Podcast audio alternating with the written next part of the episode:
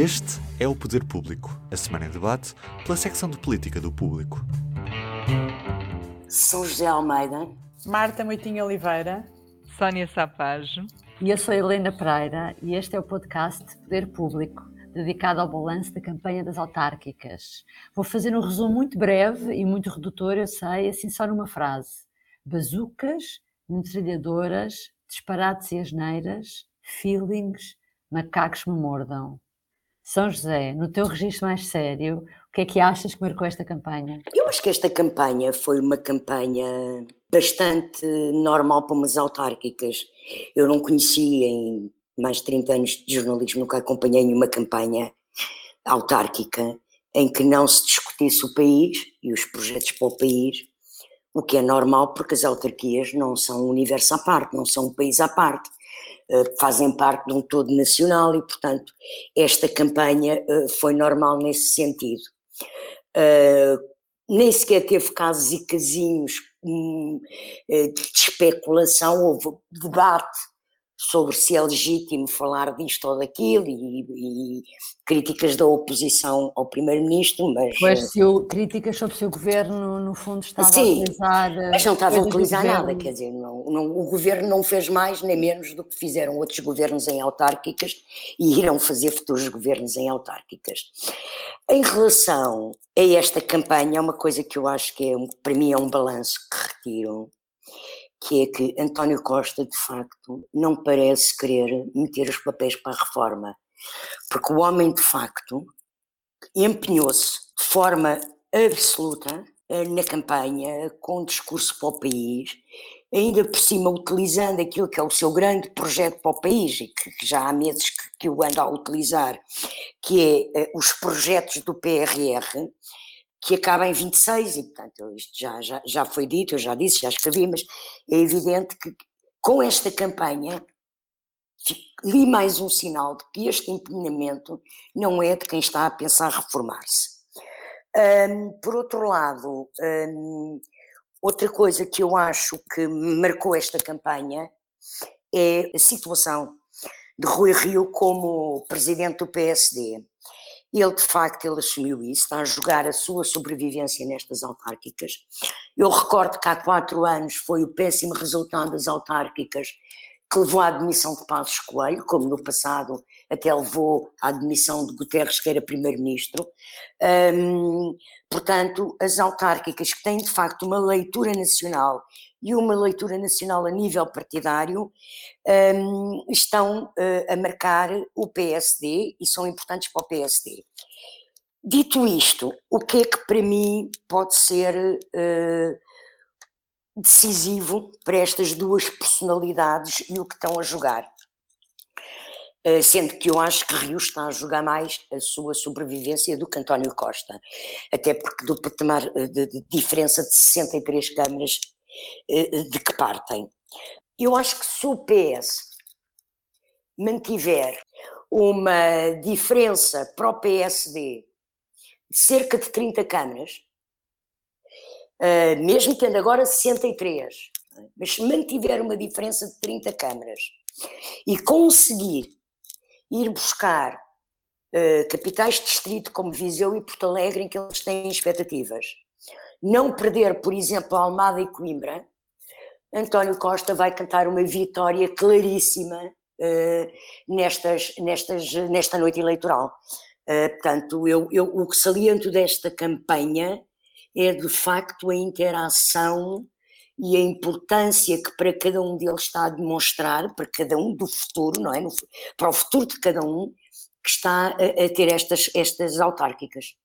Pegando um bocadinho nisso, Sónia, eh, mas não te parece que esta campanha foi mais parecida até com uma campanha legislativa do que com as autárquicas? E pegando ainda noutra coisa que a São José dizia do empenho de António Costa, havia um comentador esta semana, não sei se era Marcos Mendes, que dizia que Costa se estava, se estava a empenhar muito nesta campanha porque provavelmente poderia ser a sua última campanha. Eu, por ah. acaso, desculpa lá, só eu, eu faço a leitura completamente Contrária. ao contrário. eu, eu, exatamente, eu também um bocadinho, e sobretudo não, não, não, acho que não podemos mesmo ser nada definitivos em relação a isso, a esta distância. Mas mas estou totalmente de acordo. As campanhas que nós acabamos por acompanhar uh, nas televisões, nas rádios, nos jornais, é sempre mais uma campanha legislativa ou sobre. Uh, podia ser muito mais uma campanha legislativa do que uma campanha autárquica. Um, os temas locais eh, chegam-nos um bocadinho lateralmente um, e acabam por se discutir muito mais os, os temas nacionais. Um, é claro que esta visão também é um, é um pouco toldada pelo facto de nós, jornalistas, acompanharmos sobretudo os líderes. E, e nesse aspecto eu estou completamente de acordo. Discutiu-se muito mais o que isto pode significar no futuro das lideranças do PST e do PS, sobretudo no PST, do que os temas uh, tradicionais. Aliás, nós temos um texto sobre isso nesta edição. Mas eu, eu até não me queixo muito, porque a campanha que eu diria mais micro, essa de, das autarquias, dos locais, de ir ao local, uh, também acabou por fazer a delícia de alguns telespectadores, incluindo de mim própria, ao ser levada para canal aberto pelo programa do Ricardo Araújo Pereira. Uh, ali acabamos sempre e acabamos desta vez por ter umas pinceladas do que é a campanha real, uh, para vermos como a política pode ser divertida também, e sobretudo quando estamos a falar de autárquicas. Uhum. Marta, e tu por outro lado, uh, o que é que achas que devia ter sido discutido e ficou esquecido, por exemplo, nesta campanha? Uh, eu acho que um dos temas mais eh, importantes que de facto devia ter sido discutido com maior detalhe, de vez em quando é aflorado, mas não com detalhe, é a questão da descentralização e das novas competências. Nós temos também referido isso num, num texto que temos na edição de hoje, e isto faz-me um bocadinho lembrar uma expressão que às vezes que se usa sobre as incertezas do que aí vem, que é, isto é um bocadinho como um melão, a gente só vai descobrir quando abrir, como é que aquilo é. E, e, vou usar um bocadinho as palavras de António Costa também para, para se perceber a importância que isto tem, porque uh, no Congresso do Partido Socialista, que foi no final de agosto, o Primeiro-Ministro, e na altura no papel de Secretário-Geral, disse, e eu vou passar a citar assim mais ou menos de cor, que vai agora entrar em vigor no próximo mandato dos autarcas o maior esforço de descentralização de competências. E menciona a questão da saúde e da educação. Portanto, este maior esforço, uh, maior esforço uh, não sabe muita coisa sobre, sobre isto. Sabemos que são duas áreas muito importantes, a saúde e a educação. Haverá mais áreas. Nós próprios fizemos um trabalho uh, no público sobre o facto de haver um adiamento na entrada da segunda fase da descentralização, mas nós não sabemos o que é que isto quer dizer. Há também um outro aspecto muito importante que também está relacionado com as autarquias e também foi mencionado pelo Primeiro-Ministro uh, exatamente nesse discurso na, no Congresso do PS, quando ele fala sobre a alteração que houve na eleição das uh, direções das CCDRs, em que ele explica que as CCDRs vão passar a responder aos autarcas e, portanto, os autarcas, os novos autarcas vão ter um papel muito importante e têm um papel importante já até ao mês de dezembro, que é, até lá, as autarquias vão ter de um, dizer como querem executar o próximo, próxima geração de fundos comunitários, que é um pacote de quase 30 mil milhões de euros. Esses planos têm que estar fechados até ao final deste ano. E, portanto, há aqui uma, uma incerteza enorme sobre um pacote de dinheiro muito grande, que junto ao PRR, que foi muito falado na campanha, com descentralização. Com a descentralização e ao mesmo tempo com este novo quadro comunitário que é o Portugal 2030, que vai começar a partir de 2021, se não me engano. Tudo junto estamos a falar de cerca de 58 mil milhões de euros até cerca de, penso que até 2029, de dinheiro que vai chegar a Portugal, que nós não sabemos exatamente como é que vai ser executado e também sabemos que muitas vezes fazem-se muitos planos e muitas leis para gastar dinheiro e o aplicar, obviamente, sempre com o interesse de ser da melhor forma, mas que depois o diabo está nos detalhes e, portanto, uh, está na, nos truques e nas formas como se implementa a aplicação de uma, de uma medida. E, portanto, uh, de facto, há aqui uma, uma grande incerteza sobre como é que estas questões depois vão ser uh, concretizadas. E as autarquias vão ter, de facto, um papel bastante importante. Sim, e se, e se os próprios autarcas uh, vão estar bem preparados para isso, não é? Para essas novas responsabilidades. Sim, só acrescentar aqui um, um dado importante, que era o próprio Primeiro-Ministro tem noção da dificuldade que, que isto representa, porque assim que ele começou a falar do PRR, ainda muito antes da campanha, Uh, ele dizia que Portugal tem um ritmo que, de execução de fundos comunitários de cerca de 3 mil milhões de euros por ano, e este pacote global implica uma execução de cerca de 6 mil milhões de euros por ano, é o dobro. Pois, é preciso acelerar Temos de ter muito. muita capacidade de, para usar os fundos comunitários, exatamente. Uhum. São José, serias capaz, por outro lado, de identificar o melhor e o pior desta campanha, ou quem ganhou mais, ou quem desperdiçou mais oportunidades durante esta campanha? Eu tenho alguma dificuldade em fazer esse balanço, não é? Porque não acompanhei em pormenor a campanha, e é impossível de se fazer, nos 308 conselhos. E é evidente que nestas eleições, embora haja a leitura nacional e o empenhamento dos líderes que tem a ver com a leitura nacional dos resultados, no resultado eleitoral, conselho a conselho, estas são de facto as eleições em que a proximidade e a importância da personalidade de quem se candidata ou quem se recandidata é determinante, o projeto e a obra que fez portanto, não, não, não sei qual o melhor, qual o pior. Há um fator que eu identifico, uh, que acho que mais uma vez se verificou, e já não entro nas coisas ridículas que, por exemplo, Ricardo Araújo Pereira elencou na, no domingo à noite, mas eu que acompanhei os debates televisivos, uh, distrito a distrito, capital distrito a capital distrito e outros debates televisivos, o que eu vejo, para mim, que é o pior desta campanha, uh, é de facto a, a, falta de massa crítica que há na população portuguesa. Uh, assim como nós temos em zonas mais desenvolvidas do país candidatos com nível intelectual e político, há de facto zonas do país em que, o, uh, uh, em que se percebe que o país não gera massa crítica, não gera massa crítica. Pois, estamos a falar, estás a falar de candidatos de capitais de distrito. Capitais de distrito, por exemplo, pequenos, por exemplo, não é? Uhum. Em que de facto é tudo muito fraquinho, muito fraquinho.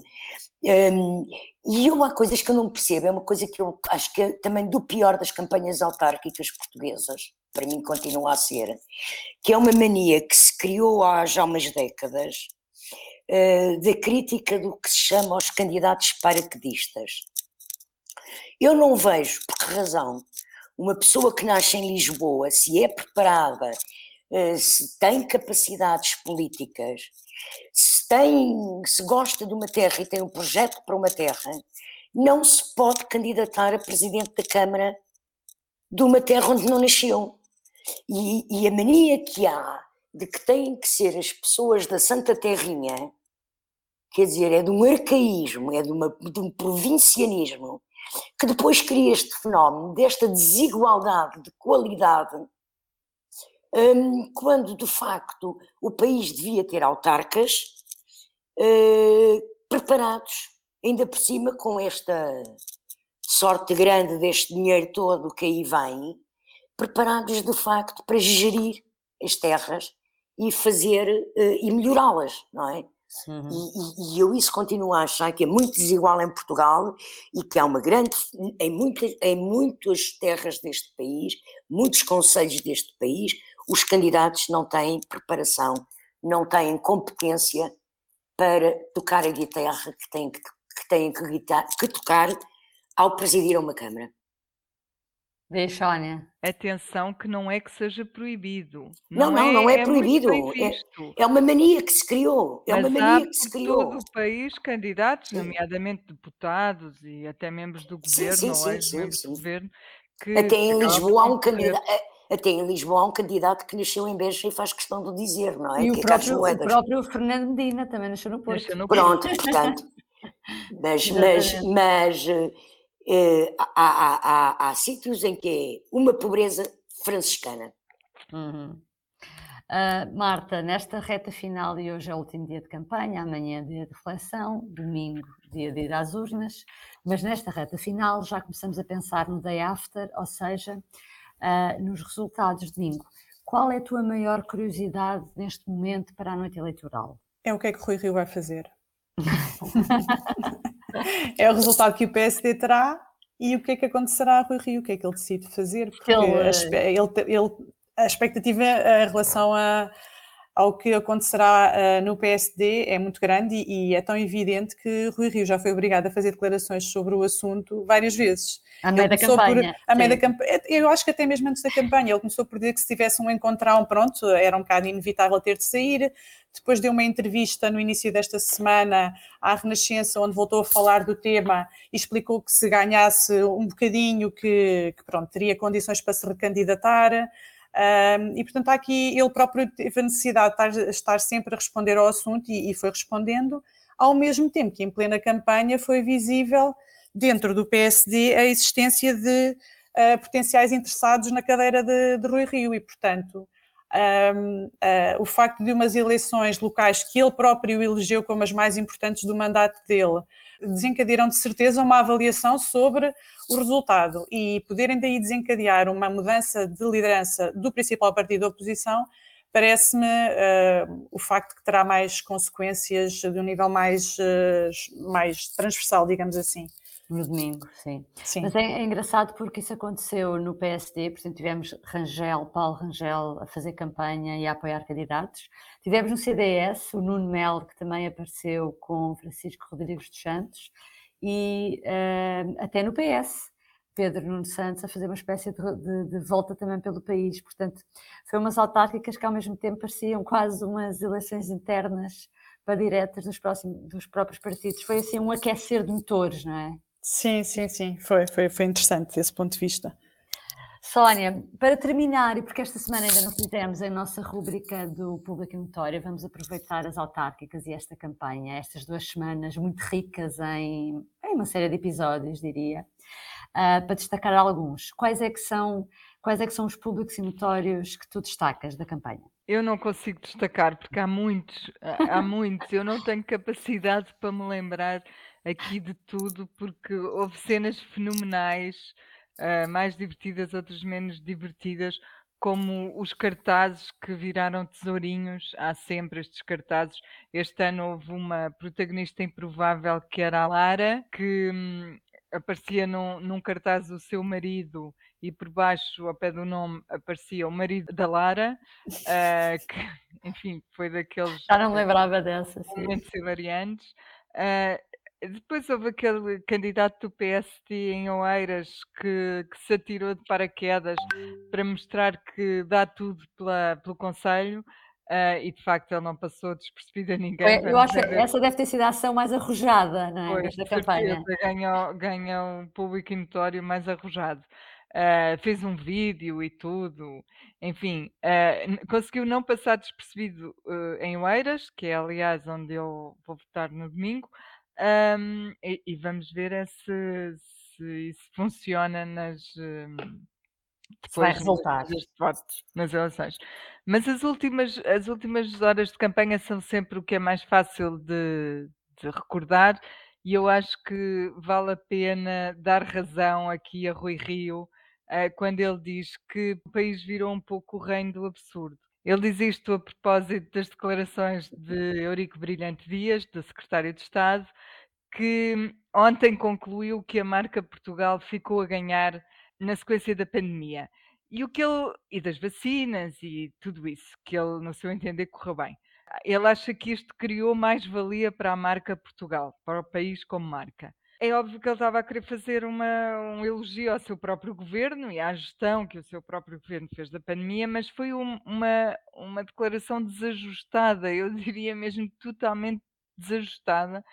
Todos acabaram por criticá-lo e Até mesmo o primeiro-ministro, E é? até António Costa hoje disse que Portugal não é um cartaz turístico, não é? Portanto, foi ali quase tudo, quase um puxão de orelhas.